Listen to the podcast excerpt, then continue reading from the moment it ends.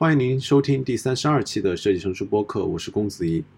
嗯，这一周是我研究生毕业一个月，也是我来到蚂蚁金服一个月。嗯，毕业前后的这两个月时间，呃，我觉得我能够感受到我的心理上的变化是非常的大的。呃，它不像我之前关注的一些话题，比如说我之前关注的类似于呃何为良好生活，或者是如何更好的做信息的输入这样比较聚焦的一个话题。我觉得心理上的变化，或者是感受上的变化，这样一个 聚焦的话题，很难用之前的一些呃，不管是假设、演绎或者推理的方式来把一个问题，我关注的问题推到一个更深的一个深度。嗯，这期间工作前后的这呃毕业前后的这期间，我看的书和想的问题，我觉得都比不上我这段时间嗯记录下来的一个一个片段。呃，所最能够去保留下来我最真实的一个感受，嗯，就像记日记一样，我平时会每天时时刻刻会记下来我觉得值得记录的东西，可能是我看到的一个画面，或者是我当时的一个感受。而这一期我的播客，我会想要模仿一下陈嘉映老师的《旅行人信札》这样的一个文体，我想用这样的一个方式来记录下来我我在这一段时间的一个心境的一个变化。但是，当然，陈嘉映的文字是举重若轻的，他的修养和思考都凝聚和透在他非常朴实的一个文笔中。在在他写呃《旅行者信札》的时候，当时他是三十岁，他当时游历了西安、成都、昆明、广州，嗯，全国很多的地方，然后用书信去给他的兄弟去写一些他在旅行过程中的见闻。而我这些文字，我因为我是写给自己的，所以我在描述的当时描述和还原当时的一个场景的时候，可能会稍微少一些。但是我觉得这也是最适合我这一段时间，我想分享和我所思考的记录下来这些东西的一个最好的一个方式。嗯，好的，呃，接下来是第一篇，二零一九年五月二十四日，清华。距离毕业还有一个月时间，我回到寝室洗澡，水声很大，听到门外有女生说：“哎，有人在洗澡。”哎，出来后看到有人醉倒在厕所，回头看到一个同学在对着我笑，走廊里的人来来往往，有一个寝室传来有节奏感的音乐，还有被走来走去的人遮挡又透出的灯光。后来我听说有一个同学把另外一个人打了，后来我又听到有一个将要离开的人回到我面前说：“我们不讨厌他。”我像是看了一出全息玫瑰碎片。二零一九年六月七日，上海。这次女朋友回国是为了看在上海附近能够生产她品牌衣服的工厂。这几天我们总是在路上聊。当聊到小孩的话题的时候，高铁正开往宁波。我聊起，有的人在成为父母之前，其实没有找到过自己生命的意义，而有了小孩之后，好像找到了生命的意义。把小孩的成长看成自己生命中最大的事情，但是我觉得，小孩只是生命中的过客，他会在十八岁的时候离开，而两个人的陪伴才是长久的。更重要的是如何处理好亲密关系，但是两个人的陪伴也是暂时的。两个人的陪伴中总有一个人要先离开，所以最重要的是学会如何和自己相处。二零一九年六月十七日，枫林坝上草原。这两天去了枫林坝上，一路开车过去，经历了大雨大雾。车子好像开在云端，然后豁然开朗地看到了伫立在山坡上的风力发电站和起伏的草原。在清冷的湖边放风筝，开车把手伸出来摸风。月成说这是青春的感觉。远处就是刚长出来没有多久的松树林，天和山辽阔。窗外下起大雨又放晴，让回程的时候大家更有深度的聊天。我感受到了真实的美好，去亲近自然的美好。自然是多变的，又难以琢磨的。它在那里又充满细节，我们每天接触到的信虚拟的信息很多，但是没有被组织起来。而更重要的是，能够和身边的人亲近，去呈现自己。很多想法不断闪过，看着别人的表情，能够交错的走着，有一搭没一搭的聊天，就是我们需要的。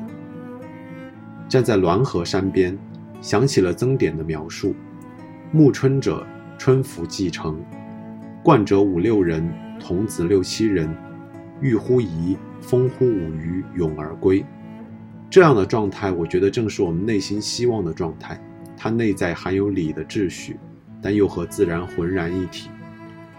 回来的路上，月成问我怎么看大麻不合法的来历，我给他一个从外部性来看的正负的视角。宣竹说他喜欢和认可的人工作。而不那么在意做的事情，我反而说，天下没有不散的宴席，我们只能守住那些我们喜欢的事情。我们有很多困惑和不解，有很多志向和不满，都在车厢中传来传去。子路率而对曰：“千乘之国，涉乎大国之间，加之以师旅，因之以饥馑，有也为之，彼积三年，可使有勇。”且之方也，夫子审之。夫子讥笑他，就像在讥笑平时的我们，我们使用的欲望和手段，我们对于身边自然和人的忽略。这时天渐渐阴了下来，前面的车的尾灯渐渐亮起。二零一九年七月五日，北京。今天去和导师聊天。我知道这是我在毕业之前离开北京之前最后一次和导师聊天了。坐在他小小的办公室里面，我问他：“我觉得我做事的时候会显得很紧，这是为什么呢？”他说：“这是过于目标导向所导致的。你过于的看重结果的时候，就越想尽快的去拿到那个结果，而忽视更加重要的如何解决这个问题的过程。”我问他，我很看重自己信息的输入，但是我们现在被推荐的内容总是声量大的内容，而不是最优质的内容。我们应该如何保持优质的输入呢？他说，保持好的国际的视野，看国际上最好的内容，并且维持好自己的人际关系，和比自己优秀而且是各行各业的人保持联系。一个小时之后，我离开他的办公室，我内心是很感激他的。但是我的焦虑和担心还是没有很大的减轻。我即将加入的是一个必然会给我带来异化的公司机构，个人在大型商业机构面前很容易被吞没。我还需要自己更多的坚持。二零一九年七月十九日，杭州，在分工之下的自我教育还有自我实现的可能吗？到杭州一周了。一周时间已经让我看到了这个公司发生的巨大的变化。每天九十点钟回到住处，骑车在路上。最近正好赶上杭州湿热的天气，浑身黏黏的，就像是最近最关注的一个问题：如何让分工之下自己得以发挥，让人很难理得清。工作是对外部世界的否定。首先我要做的是改造外部世界和其他人。好在的确我的一点设计修改。能够影响数千万的用户，工作也是对自我的否定。自然状态的自我并不是一个很好的自我。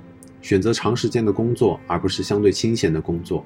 我抛弃了更多闲暇对自己展开的否定，让是让自己在实践和合作中发挥自己，而不是一个成为更好的为公司服务的工具。二零一九年八月六日，杭州。今天是我们设计团队的香蕉会，组织者解释说，之所以叫香蕉会的原因是香蕉是一个被设计的很方便的产品，剥开来就能吃。会上老板说，流量思维是非常不尊重用户的说法，这个思维把活生生的人看成没有情感的数据组，更应该关注的是流量的动力来源，给用户带来什么价值，用户因为什么你来到你这里。二零一九年八月九日，杭州。今天百阿结束培训结束了，很多百阿的同学都有小孩。培训中有一个活动叫“生命年轮”，每七年一个格子，画下来这七年中对你自己最重要的事情。已经是父母的同学画下的都是家庭的画面，两个大人拉着一个小孩。二零一九年八月十七日，湖州安吉天荒坪。今天一路坐车到杭州的西北，下午四点到的时候还比较热，在山腰的村庄转了半天。傍晚开始扎营，扎营不费事。但是本来期待已久的烧烤倒是让人恼火，天气太过潮湿，火生不起来。有一口没一口的吃了一点半生不熟的烤串就作罢了。天渐渐黑了下来，月亮出来了。刚刚过七月十五，是一个大大的满月，在山的东南升起来。刚刚升起来，月亮是鲜红的雪月，现在已经升到了半空。想着，如果不出来看，是看不到这样的景色的。远处可以看到一个山上的水库，大坝闪着灯。从扎营的地方，这个大坝像是某种外星奇观。再晚一点，和同事有一搭没一搭的聊到了十一点多。远处扎营的篝火也慢慢灭了，大家在帐篷里聊天讲话，讲的什么听不太清。何必思雨竹，山水有清音。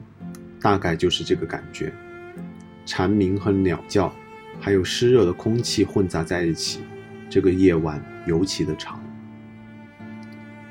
好的，非常感谢您收听这一期的设计成熟播客，我们下期再见。